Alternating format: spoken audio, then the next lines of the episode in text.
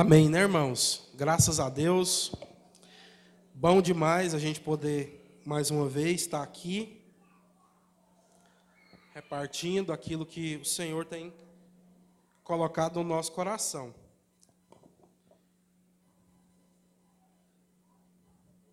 Quantos estão felizes com Jesus? Vamos melhorar isso? Quantos estão alegres com Jesus? Amém? Porque às vezes a gente não está feliz, né? Mas a gente pode estar. Tá... Alegria de Jesus no nosso coração é aquilo que excede as nossas circunstâncias, né? Então, talvez sua circunstância não está boa aí, está passando por um momento difícil, mas você pode continuar, nós podemos continuar desfrutando da alegria genuína e verdadeira que só se pode encontrar em Jesus. Amém? Gente, esse trem aqui está tudo torto. Sei o que esse menino faz com esse trem aqui, que fica tudo torto. Os parafusos saindo aqui, ó. Puder erguer um pouquinho.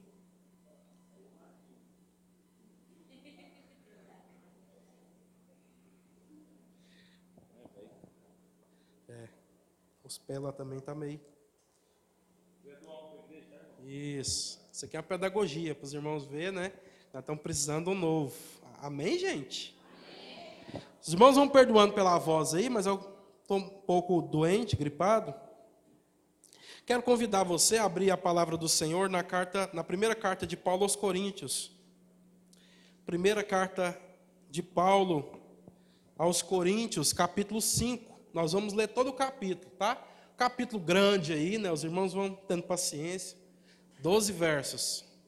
Mas não deixam de ser profundo, né? Naquilo que está escrito aí. Apesar de poucos versículos, a palavra de Deus é profunda é, no que nós vamos ler. É, e eu vou estar lendo aqui na versão NVT. Essa mensagem, irmãos, antes da gente ler, eu preciso dizer para os irmãos que ela, é, ela procede, ela surge de um incômodo que Deus gera no meu coração de ver que a nossa sociedade, a sociedade que nós vivemos, o mundo, né, de forma geral, uh, dos nossos dias, tem tentado forçar nós, como igreja, a andarmos no quadrado, né? no quadrado deles, naquilo que eles estabelecem ser como correto, né? como aquilo que é, é politicamente correto, como aquilo que é ah, ético, né? E isso me incomoda, porque nem sempre, para ser bem claro, naquilo que eu enxergo na palavra de Deus, é, na maioria das vezes, para você seguir Jesus, você necessariamente precisará ser politicamente incorreto. Nós, a igreja de Jesus, nós temos um chamado a viver e a andar na contramão do mundo, na contramão daquilo que é o sistema mundano, na contramão daquilo que é a forma humana de pensar. E essa palavra surge desse incômodo, né? Porque a gente vê na palavra de Deus claramente a igreja de Jesus, os irmãos ali, não buscando viver de forma politicamente correta, mas buscando agradar e viver aquilo que agrada uh, o Senhor, viver segundo aquilo que a palavra de Deus diz. Amém? Então, eu quero ler esse texto para compartilhar uma palavra com os irmãos que surge desse incômodo, surge uh, dessa inconformidade do meu coração e desse anseio da gente, de fato, encorajar uns aos outros a gente não ser simplesmente Maria vai com as outras, né, ou João vai com os outros, mas para que a gente tenha no nosso coração um desejo profundo que vá além de qualquer outro de agradar ao Senhor, de seguir aquilo que são os seus ensinamentos e a sua palavra, muito mais do que simplesmente seguir a boiada e andar conforme os costumes da moda e dos dias que nós vivemos. Como eu disse, eu vou ler a palavra de Deus na primeira carta de Paulo aos Coríntios, capítulo 5, na versão NVT. E a palavra do Senhor diz assim: Comenta-se por toda parte que há imoralidade sexual em seu meio imoralidade que nem mesmo os pagãos praticam. Soube de um homem entre vocês que mantém relações sexuais com a própria madrasta. Como podem se orgulhar disso? Deveriam lamentar-se e excluir de sua comunhão o homem que cometeu tamanha ofensa. Embora eu não esteja com vocês em pessoa, estou presente em espírito. E como se eu estivesse aí, já condenei este homem. Em nome do Senhor Jesus, convoquem uma reunião. Estarei com vocês em meu espírito, e o poder do nosso Senhor Jesus também estará presente.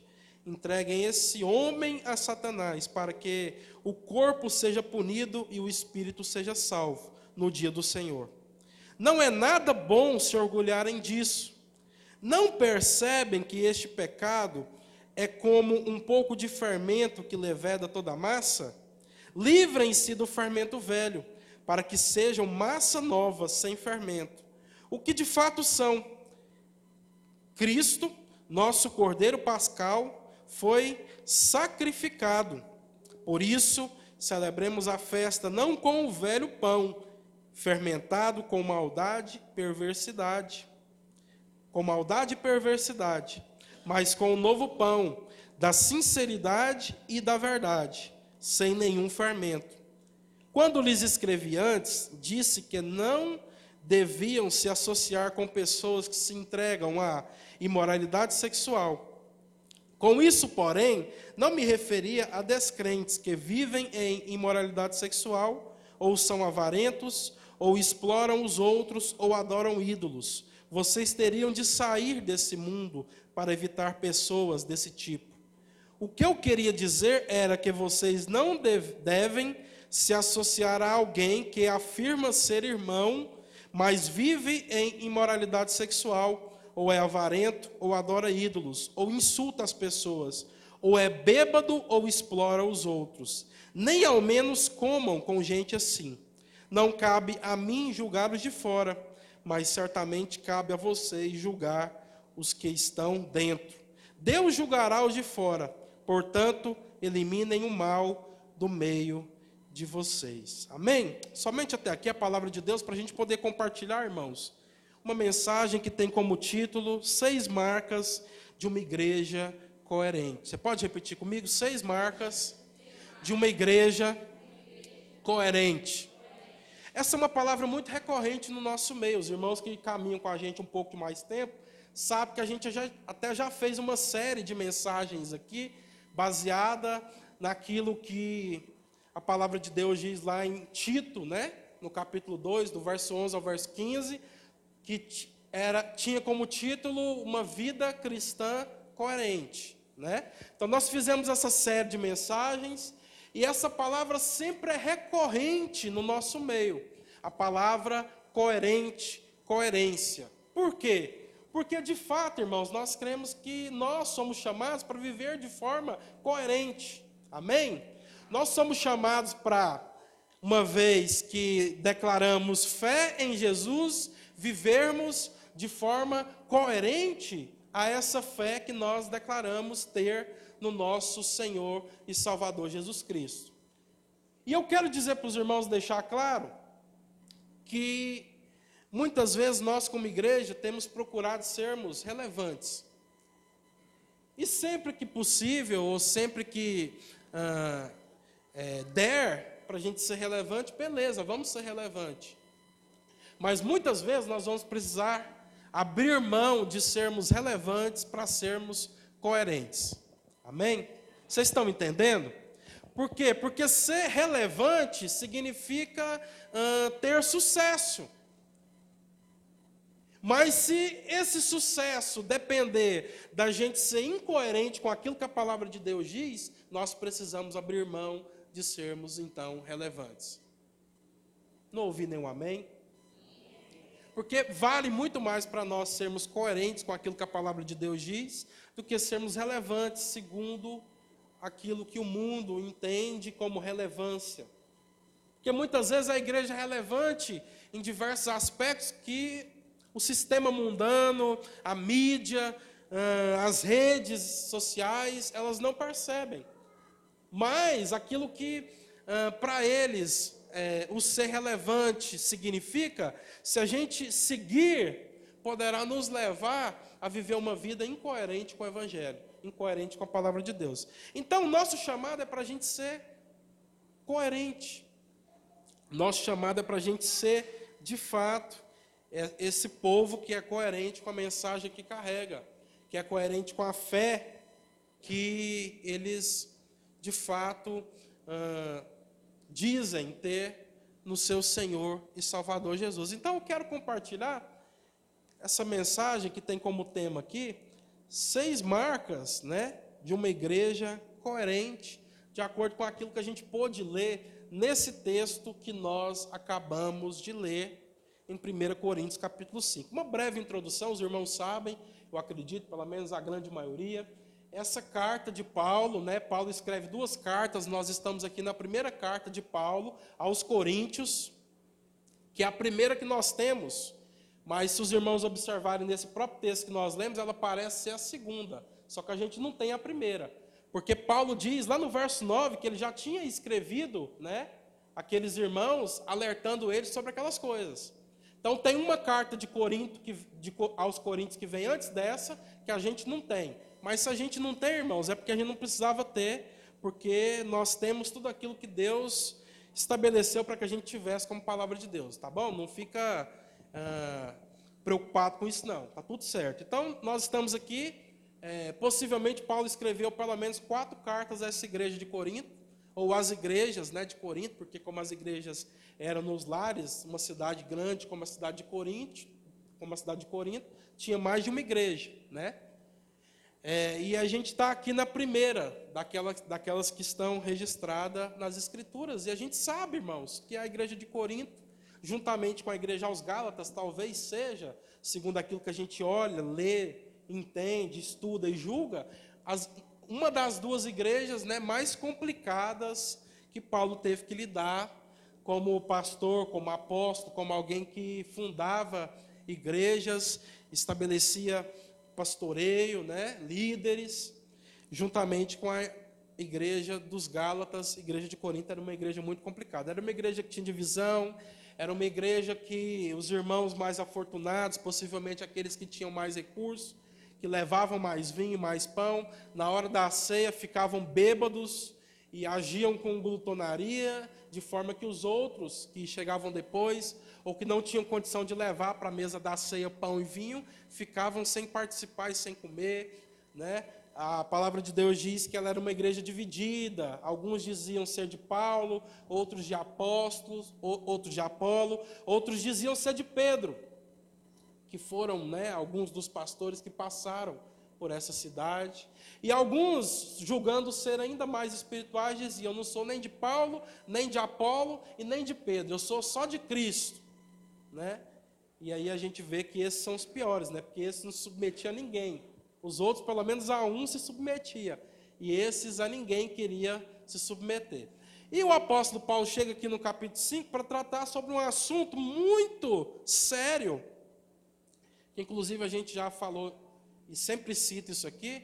Tem uma mensagem lá nos podcasts, uma das primeiras né, que a gente começou a gravar lá no Spotify que fala exatamente sobre isso, onde eu compartilhei esse texto, que diz, né, é, alguma coisa sobre o, é, é, o cristão politicamente incorreto, alguma coisa nesse sentido. E eu queria, porque Deus tem trabalhado e falado no meu coração, desde que a gente compartilhou aqui algumas semanas sobre uh, a gente não se conformar com essa forma do mundo de pensar, lá em Romanos 12, né? É, Deus tem trabalhado no meu coração essa questão da gente não uh, se comprometer com coisas que a palavra de Deus não ensina a gente se comprometer, a gente, da gente de fato trabalhar o nosso entendimento uh, de forma a pensar como a palavra de Deus nos ensina. E aí esse texto veio a calhar, meus irmãos, no meu coração e eu queria compartilhar com vocês dentro de, daquilo que nós lemos e dentro desse contexto de Paulo tratando algo muito sério dentro da igreja, da gente poder refletir um pouco sobre algumas marcas que a gente precisa ter se nós quisermos ser uma igreja coerente com as escrituras, se a gente quiser ser uma igreja, um povo coerente com a palavra de Deus, coerente com a nossa fé, coerente com aquilo que as Escrituras nos ensinam. Então, eu coloquei aqui seis marcas e a gente vai voltando ao texto para analisar e entender cada uma delas. Amém? Primeira marca de uma igreja coerente é que os pecados são expostos e tratados. Os pecados são expostos e tratados. E aí cabe um adendo: os pecados muitas vezes não precisam ser expostos de forma geral, né? Porque muitas vezes ah, nem todo mundo é maduro o suficiente para ficar sabendo. Mas quando esses pecados eles são cometidos de forma que toda a comunidade está sabendo, aí não tem por que a gente ficar escondendo aquilo que todo mundo já sabe, né? E veja como o apóstolo Paulo começa esse texto. Ele diz assim: comenta-se por toda parte, ou seja, era algo que era conhecido por toda parte, para vergonha daquela igreja, para vergonha dos coríntios, que há imoralidade sexual entre vocês. Então, o que, que o nosso mundo está impelido a gente a viver, irmãos, como igreja? Não. Deus é amor, não julgueis, né? Deixa cada um viver sua vida Quais são as frases comuns que nós enxergamos e escutamos, até mesmo dentro do nosso contexto de igreja? Frases essas que nós trazemos porque nós temos pensado como o mundo pensa. Nós temos sido tão influenciados pela forma mundana de pensar que a gente nem percebe que nós estamos pensando da mesma forma. E aí surgem ditados, frases como em briga de marido e mulher ninguém mete a colher, né? É, cada um por si e Deus por todos. Quantos já ouviram alguma coisa nesse sentido? Só que não é isso que a Bíblia está ensinando a gente, irmãos. A Bíblia está ensinando que uma igreja coerente com a palavra de Deus, ela expõe os pecados, não somente para expor a vergonha, o pecador, mas para tratar, para corrigir, para que aquele pecador possa ter a sua vida cristã restaurada. Mas se a gente não pensar biblicamente, não pensar conforme aquilo que as Escrituras está nos ensinando aqui, a gente tem a tendência para não parecer ser alguém chato, para ser alguém que tem alguma fama nas redes sociais, para não ser chamado ou taxado como um legalista, talvez, a gente tem a tendência de querer passar pano para essas coisas. Se de fato o nosso olhar não tiver naquilo que a palavra de Deus está nos ensinando. Agora veja, Paulo está escrevendo uma carta e ele deixa claro, tá, ó, já está todo mundo sabendo que tem imoralidade sexual no meio de vocês. E se Paulo é um dos que também estava sabendo, é porque alguém contou para ele. Então a gente, se a gente quiser ser coerente com as escrituras, se a gente quiser ser coerente com a palavra de Deus, a gente não pode ficar vivendo uma vida onde a gente diz assim, não, aqui na minha casa, nisso aqui ninguém se mete. Aqui na minha família, nessa forma de eu lidar com esse tipo de coisa aqui, ninguém tem autoridade para falar sobre, sobre isso na minha vida. Veja que se a gente faz isso, nós estamos sendo coerentes, não é o que eu estou falando para os irmãos, mas aquilo que a própria palavra está ensinando para a gente que a palavra está ensinando para a gente, um, um, um homem, apóstolo de Cristo Jesus, um pastor que fundou uma igreja, tratando os pecados mais profundos daquele povo. E entrando aonde talvez ninguém mais queria entrar. Entrando em situações aonde se a gente quiser viver de forma politicamente correta, nós nunca vamos querer entrar. Então a igreja, ela se mete sim, irmãos. Principalmente se ela quiser ser coerente com as Escrituras, se ela quiser ser coerente com o Evangelho, se ela quiser ser coerente com aquilo que é a nossa fé. Nós vamos nos meter na vida uns dos outros, sim. Sem essa de briga de marido e mulher, ninguém mete a colher, ninguém tem nada a ver com a minha vida, né? É o que a gente sempre fala, mas não é só falar, isso precisa entrar no nosso coração de forma a transformar a nossa forma de pensar. Isso precisa ser encarnado em nós, porque muitas vezes a gente fala muitas vezes sobre isso. Mas será que a gente tem vivido assim? Ou será que a gente ainda tem vivido tentando esconder as coisas ou tentando viver de forma independente? De forma que em muitos aspectos da nossa vida ninguém pode falar nada. Desculpe.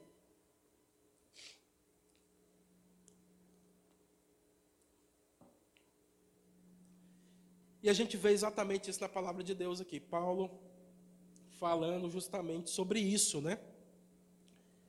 Que ele estava sabendo, e se ele estava sabendo, muitas outras pessoas estavam sabendo também, para vergonha deles.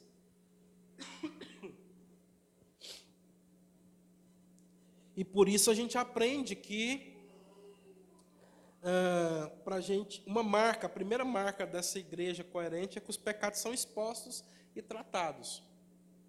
Né? Então, se a gente quiser que Deus haja no nosso meio, se a gente quiser que o nosso casamento, a nossa família, cada um de nós, em todos os aspectos das nossas vidas, é, cada um de nós, se a gente deseja de fato viver para a glória de Deus, irmãos, nós precisamos desencanar desse negócio de ficar escondendo as coisas.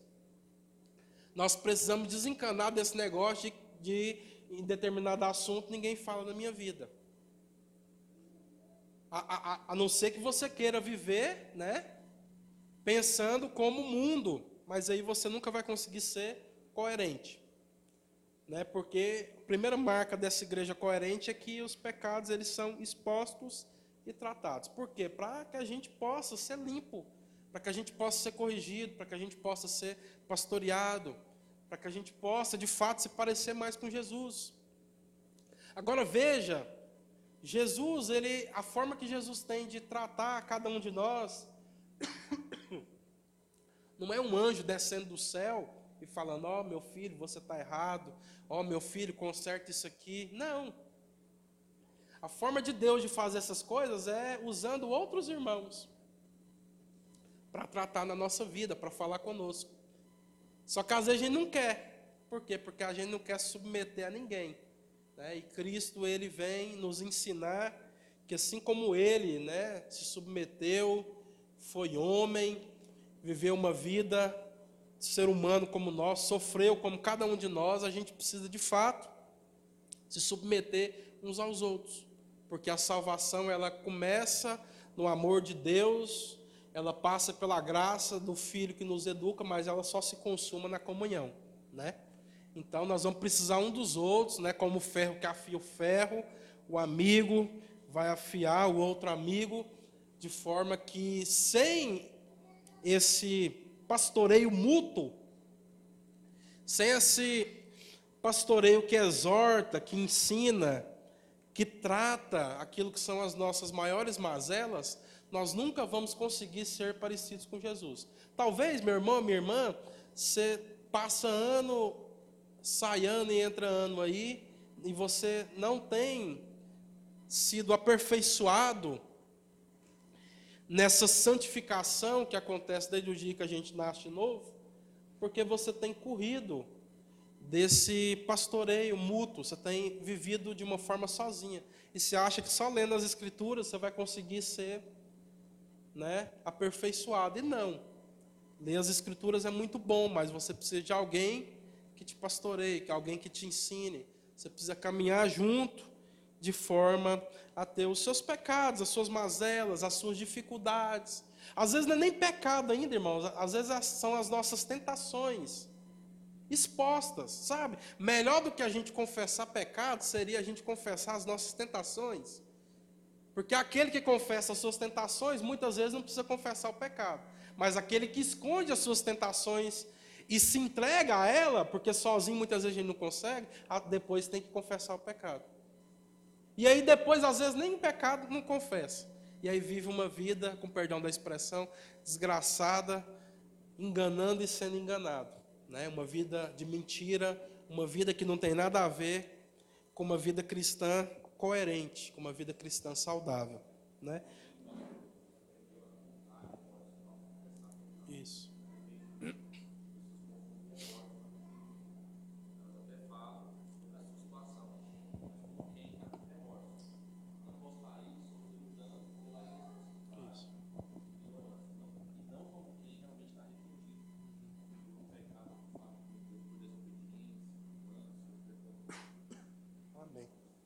É isso aí. Então, essa é a primeira marca, meus irmãos. E a gente vê Paulo fazendo isso aqui, né? E no caso deles lá, para vergonha deles, era algo assim que nem mesmo os pagãos, né? Aqueles que não conheciam a palavra de Deus, Paulo usa a expressão pagão aqui. Talvez na sua versão esteja gentil. Ah, porque é o seguinte: é, homens ou mulheres se deitarem com outros homens era comuns né, na, na, cultura daquela época. Mas um homem se deitar com a mulher de seu pai já era algo que até os pagãos diriam assim: ah, isso aí já é demais. Né? Então você imagina acontecendo numa igreja algo que nem mesmo entre aqueles que não conhecem a Deus, nem mesmo uma sociedade como a, como a de Corinto, que tinha deusas cultuais, templos para diversas deusas cultuais, aonde as mulheres praticavam sexo por ritual religioso.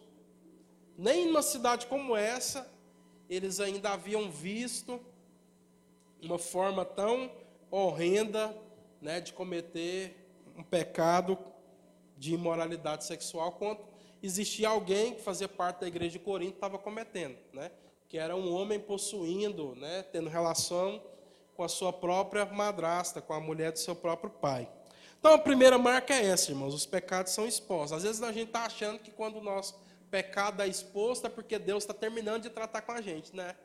Na verdade, quando o nosso pecado é exposto, quando aquilo que estava no escuro é exposto à luz, é o começo daquilo que é Deus tratando com cada um de nós. Mas a gente precisa se alegrar, porque se nós estamos sendo tratados, a palavra de Deus diz também que, é, que isso significa que nós somos filhos, porque Deus só trata com aqueles que são filhos, Deus só corrige a quem Ele ama e a quem Ele tem como filho. Amém? Então, primeira marca, os pecados são expostos e tratados. A gente vê isso no verso 1, como nós lemos, né? Segunda marca de uma igreja coerente. Não sentimos orgulho e nem tentamos justificar o que a Bíblia condena. Não sentimos orgulho e nem tentamos justificar o que a Bíblia condena. Onde que a gente vê isso? No verso 2. Olha o que o apóstolo Paulo diz. Como podem se orgulhar disso? Deveriam lamentar-se e excluir da sua comunhão o homem que cometeu tamanha ofensa. Então veja, além de claramente eles aceitarem algo que é abominável segundo a palavra de Deus, eles estavam se orgulhando daquilo.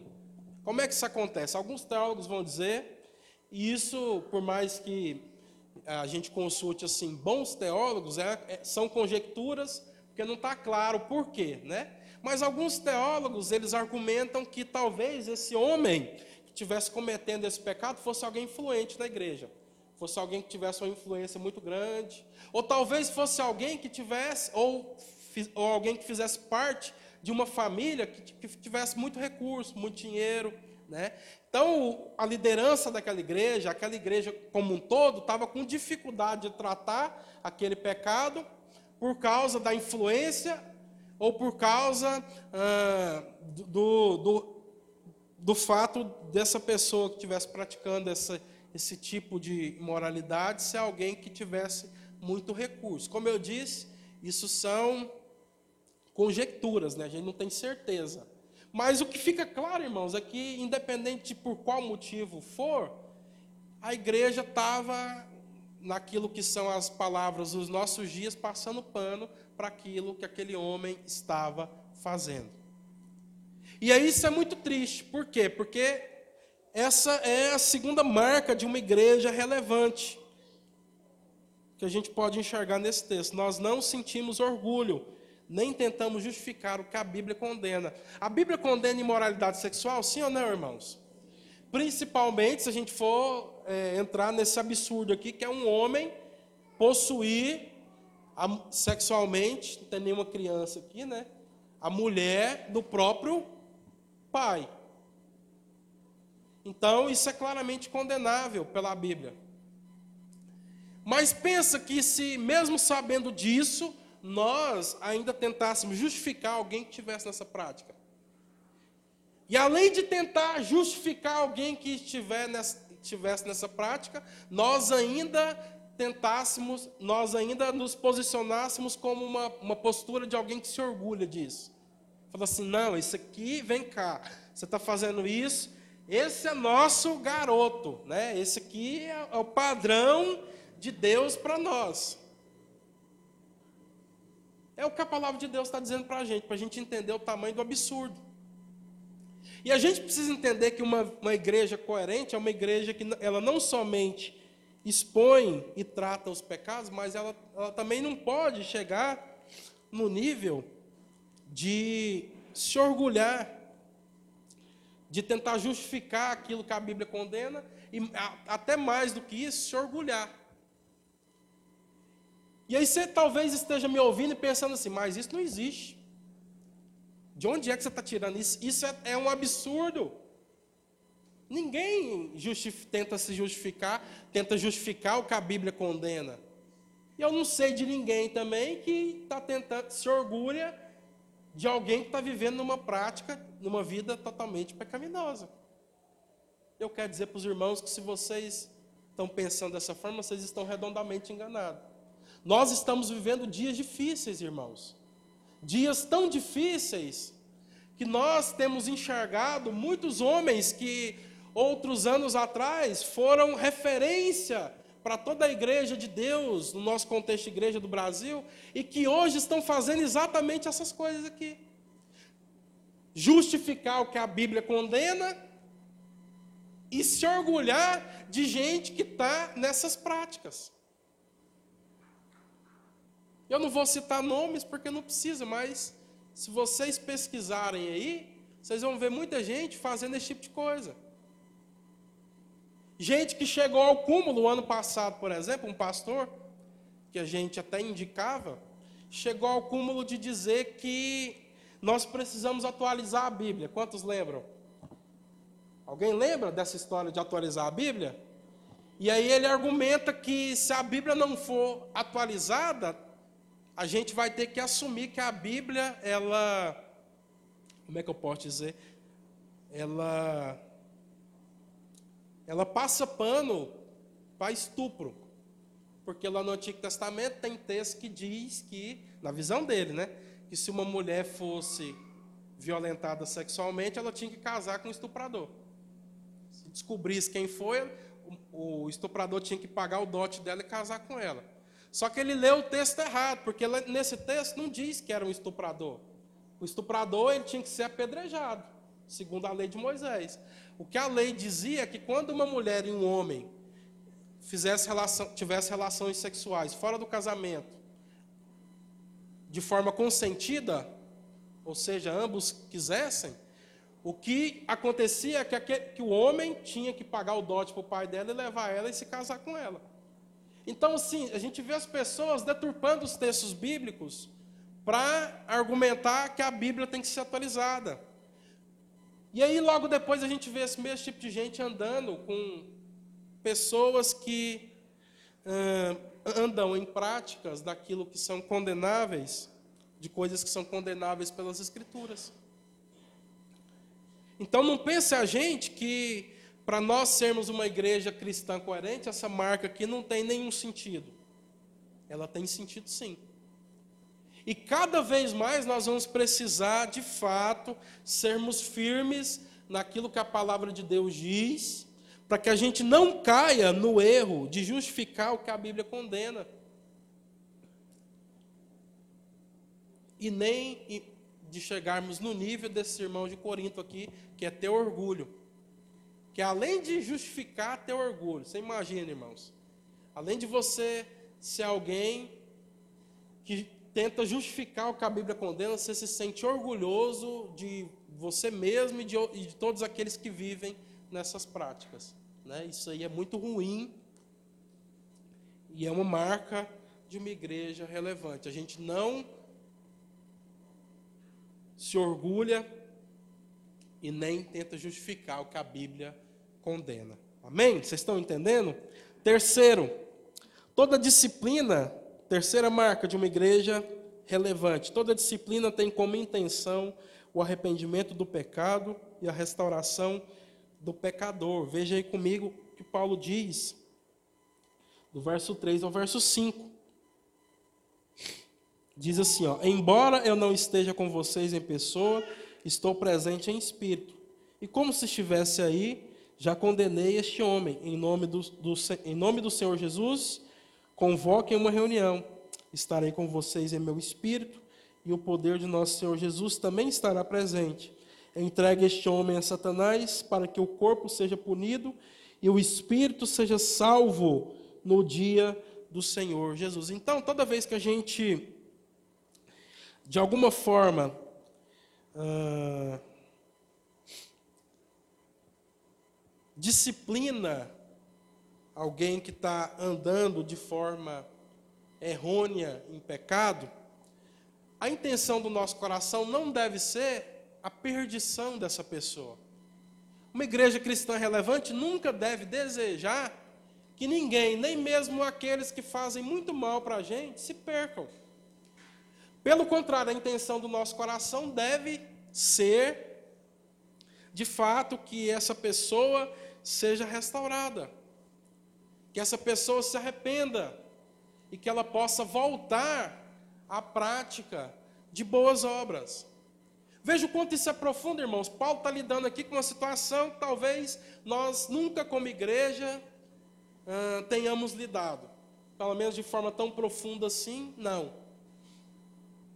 E mesmo assim, Paulo, ele diz que estando ausente em corpo, mas presente em espírito, aqueles irmãos deveriam convocar uma reunião e nessa reunião disciplinar esse sujeito de forma a entregar o corpo dele para ser tratado por Satanás.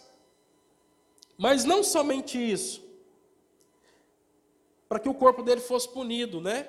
Mas não somente isso, ele termina dizendo: e o espírito seja salvo no dia do Senhor Jesus. Então, esse deve ser o desejo do nosso coração. Uma característica de uma igreja verdadeira, de uma igreja coerente com as Escrituras, coerente com o Evangelho, é que ela não fica desejando ah, a punição pela punição das pessoas. Não deve ser o desejo do nosso coração que todo pecador seja punido e que ele pereça. Pelo contrário. Precisa haver amor suficiente no nosso coração, de forma a cumprir aquilo que é o chamado de Jesus para nós, que é tirar as pessoas dessa vida infernal a qual elas vivem. Lembra de Pedro, uma canção que até a gente cantou aqui, eu não sei se foi, acho que foi semana passada, quando Jesus pergunta para ele: Pedro, tu me amas? E ele diz: Sim, Senhor. Eu, tu sabes que eu te amo, né? E Jesus sempre faz ele lembrar que se esse amor é verdadeiro, ele deve cuidar dos seus irmãos. Então, esse deve ser o nosso coração. Em nenhum momento a gente pune alguém, a gente, é, é, no sentido de, não de punir naquilo que as pessoas entendem, né, mas no, no sentido de disciplinar, pelo, pelo simples fato de desejar que essa pessoa se perca, que ela nunca mais Volte aos caminhos de Jesus. Toda disciplina no meio de uma igreja genuína, no meio de uma igreja verdadeira, no meio de um povo de Deus que quer ser coerente com a sua fé, deve ser com desejo no nosso coração de que essas pessoas sejam restauradas. Paulo está lidando com alguém aqui que possivelmente, se a gente olhasse para essa situação e não tivesse o texto bíblico para nos ensinar, a gente diria: esse cara nunca foi cristão de verdade. Sim ou não, irmãos? E mesmo assim, Paulo está lidando com essa situação e expressando o desejo de seu coração, que é que o corpo dele fosse entregue para Satanás, no sentido de que ele não conseguisse mais continuar vivendo de forma pecaminosa, que ele fosse tratado na sua carne, mas que o seu espírito fosse salvo no dia de Cristo Jesus. Então, uma marca de uma igreja que é coerente é que há esse desejo no coração. Quando a gente disciplina, quando a gente trata alguém que está vivendo de forma errônea, de forma distante daquilo que é a vontade de Deus, a gente nunca disciplina, a gente nunca trata com o intuito de que essas pessoas elas se percam para sempre e elas nunca mais apareçam na nossa frente, que elas se lasquem para falar um português bem claro. Não, esse não deve ser e não pode ser o objetivo do nosso coração. Amém? Então, para a gente ser essa igreja coerente, a gente precisa entender isso. Quarta marca de uma igreja coerente é que nós precisamos ter consciência de que quando vivemos deliberadamente em pecado, anulamos e desprezamos o sacrifício de Jesus. Precisamos ter consciência de que quando vivemos deliberadamente em pecado, anulamos e desprezamos o sacrifício de Jesus. Veja o verso 6 comigo. Não é nada bom se orgulharem disso. Não percebem que esse pecado é como um pouco de fermento que leveda toda a massa? Livrem-se do fermento velho, para que sejam massa nova, sem fermento, o que de fato são. Cristo, nosso Cordeiro Pascal, foi sacrificado. Por isso, celebremos a festa não com o velho pão fermentado, com maldade e perversidade, mas com o novo pão da sinceridade e da verdade, sem nenhum fermento. Então, Paulo ele traz aquilo que é o nosso fundamento aqui, para a gente entender. Que quando a gente peca, quando a gente vai para longe daquilo que são os caminhos de Deus, nós não estamos simplesmente desprezando pessoas. Às vezes a gente está pensando que não, eu não vou, eu não vou fazer isso, porque eu vou desprezar fulano que me ajudou, ciclano, que sempre me ajudou. Isso já é muito bom, irmãos. Mas ainda não é o mais profundo, ainda não é o fundamento. Quando a gente vai para longe dos caminhos do Senhor, a gente precisa entender que muito mais do que desprezar pessoas, muito mais do que virar as costas para a gente que só fez o bem para nós, nós estamos desprezando é o sacrifício de Jesus feito por nós na cruz. Porque veja, aquilo que a gente sempre fala, a gente diz que o sacrifício de Jesus é perfeito porque ele aperfeiçoa os que estão sendo santificados. Então, o sacrifício lá do Antigo Testamento era imperfeito porque, uma vez que eles eram apresentados, ano após ano, a consciência do pecador ela não era aperfeiçoada. Então, o sacrifício tinha que continuar sendo feito porque ele, aquele pecador continuava vivendo no pecado. E a gente diz que o sacrifício de Jesus é perfeito porque ele se ascendeu aos céus e ele enviou para nós o seu Espírito, o Espírito do próprio Deus, o Espírito Santo, que guiou Jesus e que ensinou Jesus todas as coisas, ele envia para nós.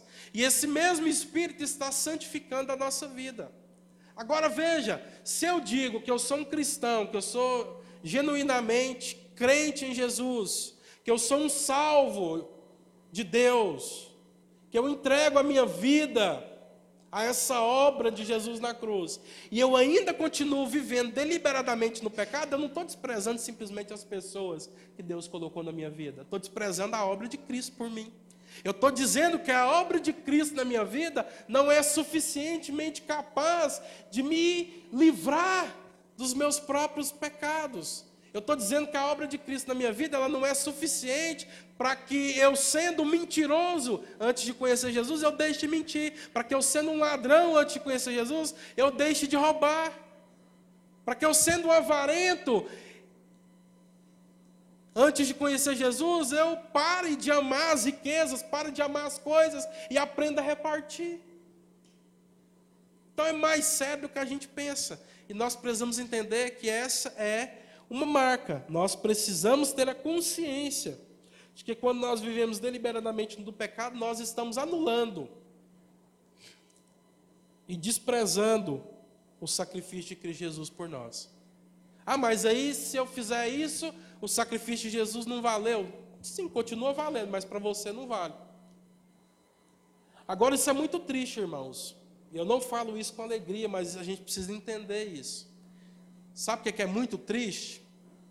É que se o sacrifício de Jesus não valer de nada para mim e para você, o que mais a gente pode encontrar nessa vida que consiga salvar a gente?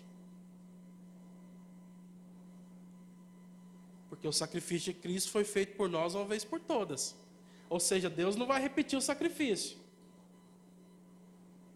Mas se eu e você desprezarmos esse sacrifício, o que, que a gente pode ainda encontrar capaz de salvar a gente. Se a única coisa que podia salvar a gente de nós mesmos, dos nossos pecados, salvar a gente da nossa própria natureza, né, que já é pecaminosa por si só. O que mais pode salvar a gente? Por isso a gente precisa entender.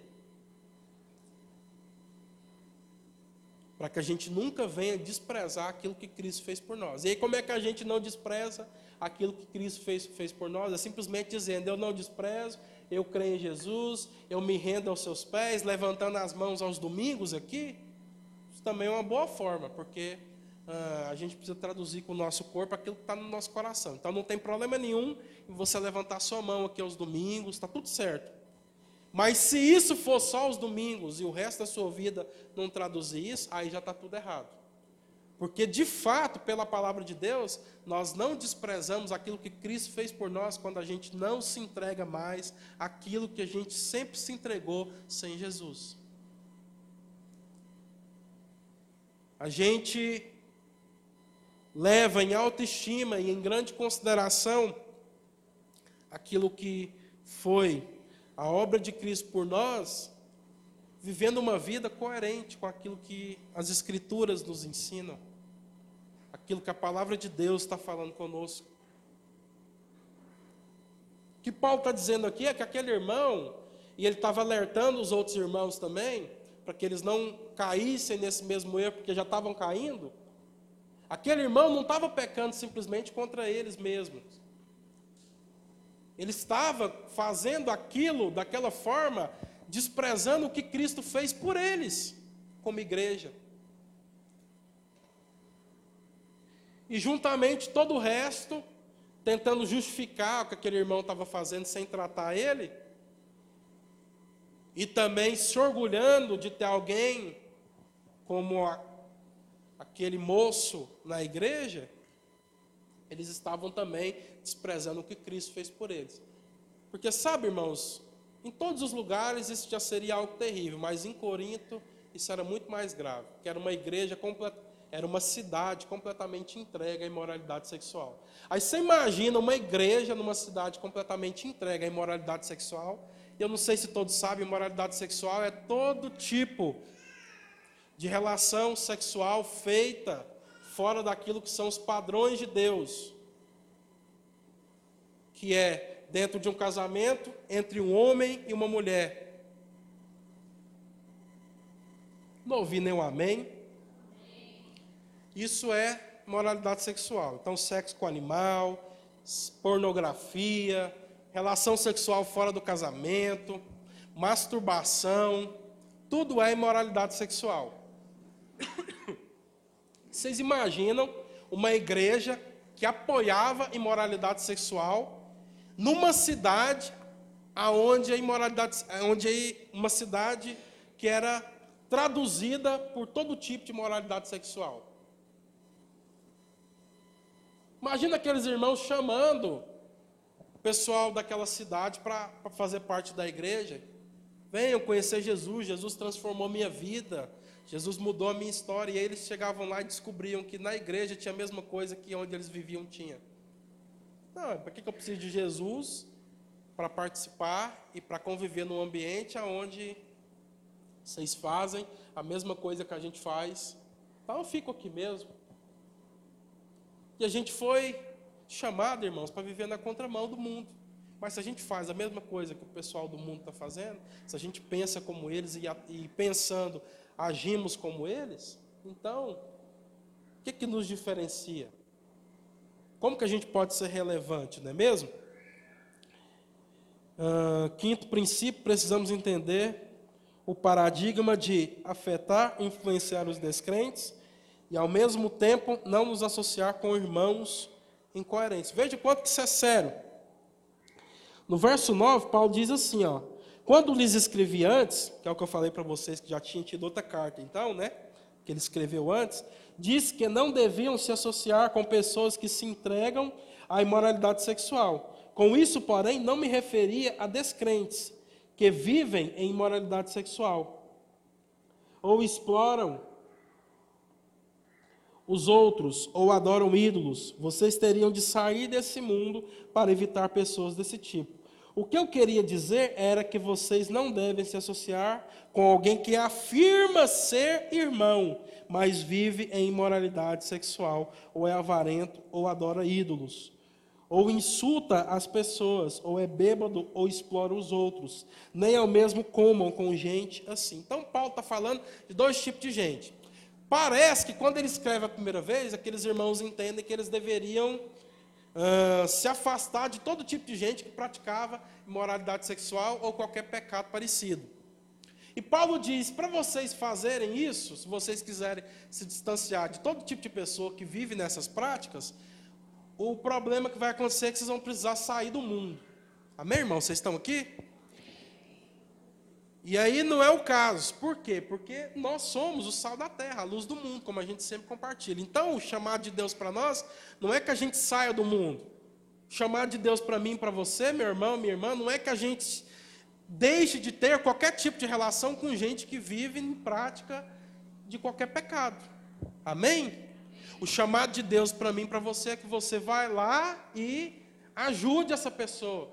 É que você vai lá, vá lá e seja inspiração, seja sal, seja luz na vida dessas pessoas. Então nós não estamos pregando aqui legalismo, vamos nos separar de todo tipo de pecado, porque nós Afinal de contas, nós somos povo de Deus e não podemos conviver com isso. Não. Tá tudo certo. Deixa eu falar uma coisa para você, meu irmão, minha irmã, tá tudo certo. Filho do diabo, porque quem não anda com Jesus, quem não segue a palavra de Deus, quem não entregou a sua vida para Jesus é filho do diabo. Tá bom? E todos os dias, todos nós um dia fomos também.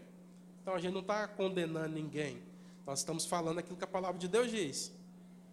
Aquilo que a palavra de Deus diz lá em Efésios capítulo 2, quando ela diz que eles são filhos da ira ainda, porque vivem segundo ou seguindo o príncipe desse mundo. Então é a palavra de Deus que diz, né? Então nós não somos chamados a separarmos dessas pessoas, a não ter contato. Não. A gente é chamado a ser inspiração, ser sal, ser luz na vida delas. E é o que Paulo está dizendo. Quando eu escrevi para vocês, talvez vocês tenham entendido, vocês deveriam se afastar de todo tipo de gente que não está vivendo conforme aquilo que é a vontade de Deus, conforme aquilo que a palavra de Deus ensina. Mas não é isso que eu disse para vocês. E aí Paulo continua, ele diz que é, para que vocês fizessem isso, vocês teriam que uh, sumir desse mundo. Por quê? Porque esse mundo está cheio de gente que vive nessas práticas.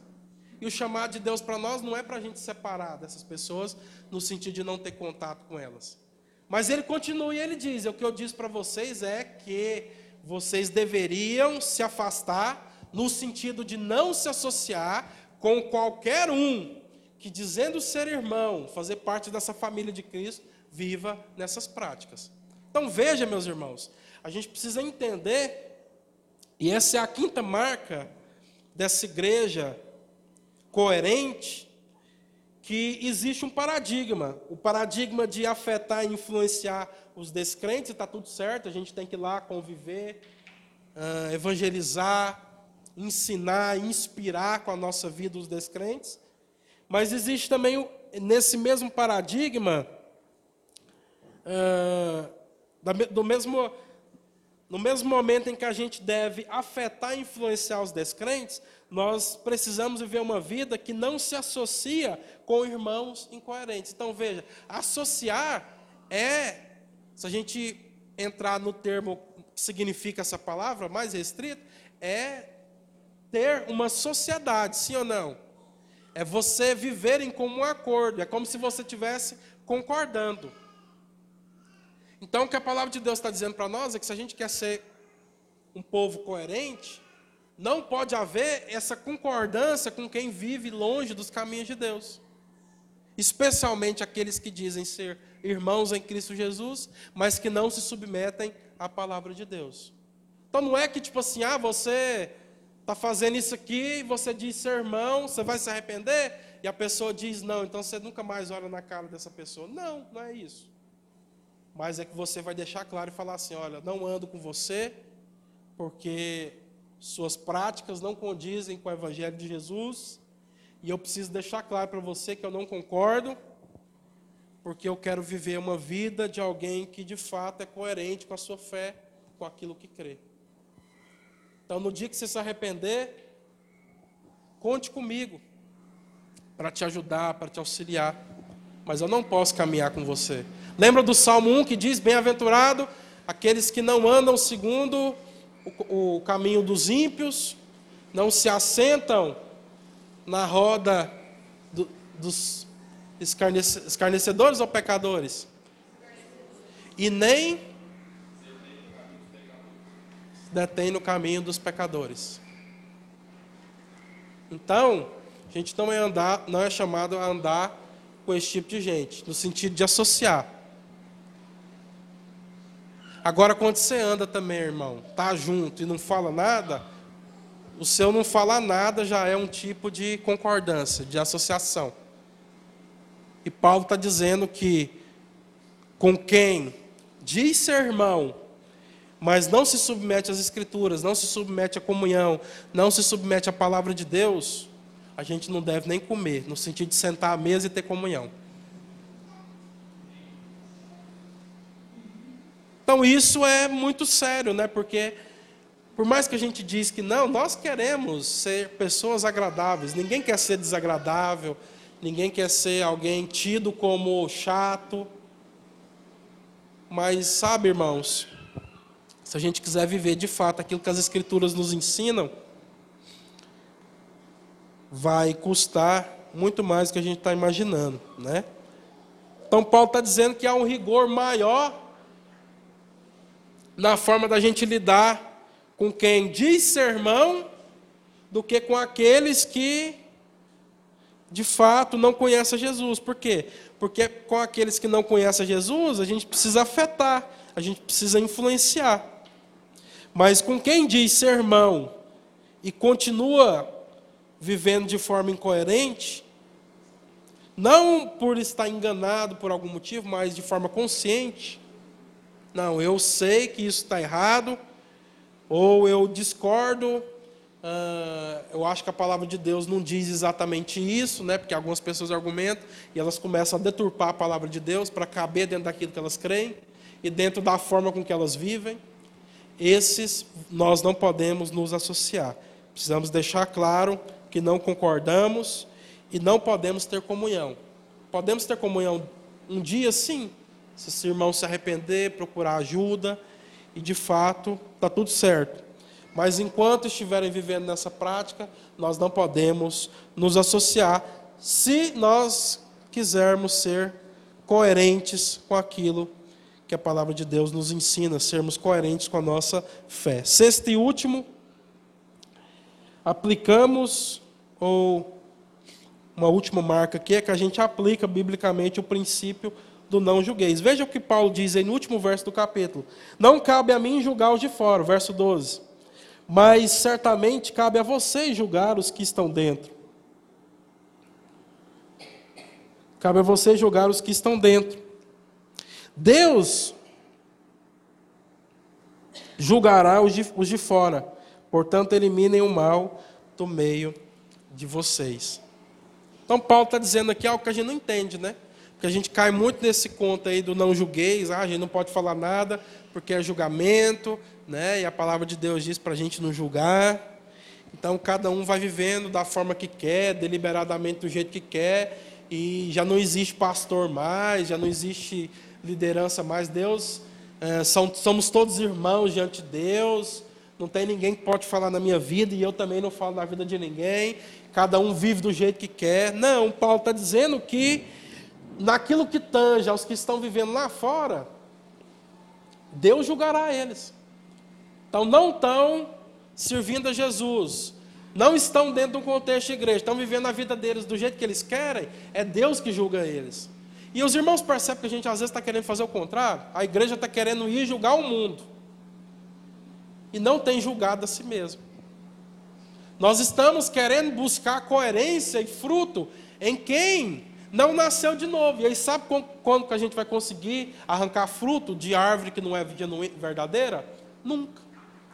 A gente está querendo arrancar fruto de quem não tem fruto. de quem não nasceu de novo. Enquanto que a palavra de Deus está exortando a gente é para a gente julgar nós mesmos. Somos um corpo só, de forma que cada vez mais nós possamos ser o padrão, nós possamos ser exemplo para todos aqueles que não estão dentro do nosso contexto de família de Deus, de igreja do Senhor Jesus, de forma que eles vejam em nós uma inspiração. Tanto para que no dia que eles queiram e se desperte no coração deles essa mudança de vida, eles encontrem em nós um meio, o um caminho de gente que de fato vive de forma diferente. Quanto que, para que no mínimo também digam assim: não, eu não quero servir Jesus, eu rejeito tudo isso. Mas uma coisa eu tenho que dizer: esses irmãos são coerentes com aquilo que eles creem. Não, eu não concordo com a forma com que eles vivem, eu acho careta, eu acho cafona. Eu até acho que cada um tem que fazer da sua vida o que quer. Mas uma coisa eu não posso negar: que eles têm uma razão e uma esperança e eles vivem de acordo com essa esperança. Será que as pessoas têm encontrado em nós, irmãos, gente que é coerente com aquilo que nós dizemos crer? Eu sei que muitas vezes nós temos ainda muitas incoerências. Todos nós temos. Porque a gente está sendo aperfeiçoado e eu não quero, de forma alguma, parecer ser legalista aqui. Alguém que quer só o êxito, o acerto pelo acerto. E eu sei que nós estamos sendo transformados ainda. E existem incoerências em todos nós. Mas será que a gente tem trabalhado para essa coerência? Ou será que a gente tem vivido deliberadamente do jeito que a gente quer? Qual tem sido o nosso testemunho como igreja, não é mesmo? De gente que busca cada vez mais se parecer com Jesus e viver aquilo que está escrito na Sua palavra? Ou de gente que é bagunçada, entregue aos seus próprios desejos e prazeres? A gente sempre compartilha uma coisa aqui. Um irmão me falou semana passada, eu queria aproveitar a oportunidade para ensinar vocês, né? Irmão, teve um irmão que me falou assim, não, mas essa palavra acidente é perigosa, porque ela pode parecer outra coisa. Aí eu falei, não, mas é acidente mesmo, mãe. Se as pessoas entendem de forma errada, elas que procurem entender o que é acidente. Porque a gente sempre fala assim, ó, o pecado na vida do crente é um acidente. E aí esse irmão me disse, não, mas acidente pode parecer uma coisa, pode ser meio perigoso, porque fica parecendo que mas eu falei, é isso mesmo, é acidente. Por quê? Porque acidente é algo que você não quer fazer.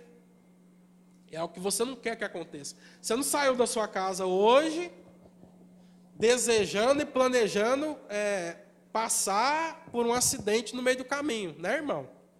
Mas pode ou não pode, não pode acontecer? Pode. Nós estamos suscetíveis. A gente que anda de carro está suscetível ao trânsito e a gente pode passar por um acidente, mas nunca é o nosso objetivo. Então, a incoerência, o pecado, né, aquilo que nos afasta do Senhor, dos seus caminhos, da vida do crente, genuíno e verdadeiro, na vida do salvo em Jesus Cristo, na vida daquele que foi de fato, uh, que teve esse novo nascimento, nunca é algo premeditado. Presta atenção aqui, irmãos, estou acabando já, tá bom?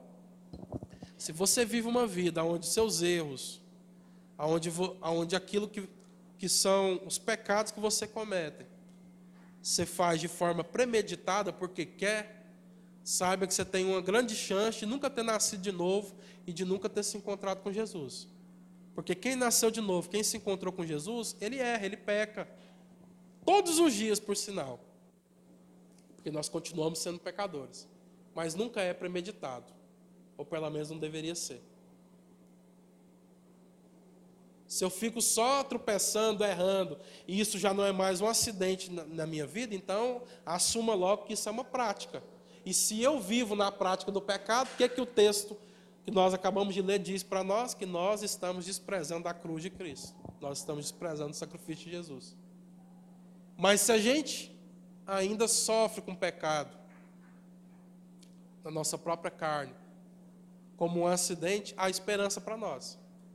Porque se é um acidente, não é prático. E se é um acidente, significa que mesmo que esse acidente ocorra todos os dias, se ele não é de forma deliberada, se ele não é de forma a nos fazer escravo, isso significa que há esperança para nós, porque nós estamos sendo santificados pelo sangue de Jesus. Então, não tem outra saída, não tem outra escolha para nós. O nosso caminho é a gente ser gente coerente. Nós ainda temos incoerências? Temos. Mas o nosso caminho, o caminho que a gente trilha na vida cristã é de nos tornarmos cada vez mais coerentes com aquilo que a gente crê. Então, se eu tenho um ano de fé, a minha vida hoje precisa ser mais coerente com aquilo que eu creio do que quando eu me converti há um ano atrás. Se eu tenho dois anos de fé, a minha vida, a forma de eu viver, a minha casa, a minha família, precisa traduzir a minha coerência mais do que traduzir há um ano atrás. E, isso, e assim sucessivamente. Agora, se o testemunho da nossa vida é que eu criei em Jesus, entreguei minha vida a Ele, que Ele declaro que Ele é Senhor e Salvador da minha vida, da minha família, como aquele uh, guarda, como, como Paulo diz para aquele guarda, né, lá na cidade de Filipe. Uh, crê no Senhor Jesus, será salvo tu e a tua casa. Se eu, se eu digo que minha casa, eu e minha casa, minha casa foi salva, né, pelo sacrifício de Jesus que eu criei, e eu continuo vivendo da mesma forma, se não existe diferença nenhuma na minha forma de lidar com todas as situações, com a forma com que eu lidava antes de conhecer Jesus, então tem alguma coisa errada. Né? Que o Senhor nos encontre de forma coerente. Né? Eu não estou pregando aqui perfeição cristã e nem dizendo que a gente não erra mais. Mas eu, eu preciso deixar claro para os irmãos que o caminho de Deus para nós é que a gente seja, né, se de fato nós nascemos de novo, e nos encontramos com Jesus cada vez mais coerentes com a Sua palavra. Amém? E aí eu quero incentivar você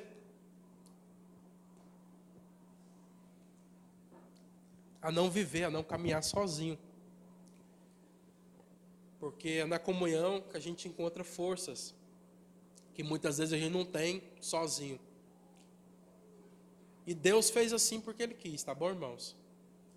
Não precisa ficar preocupado, não.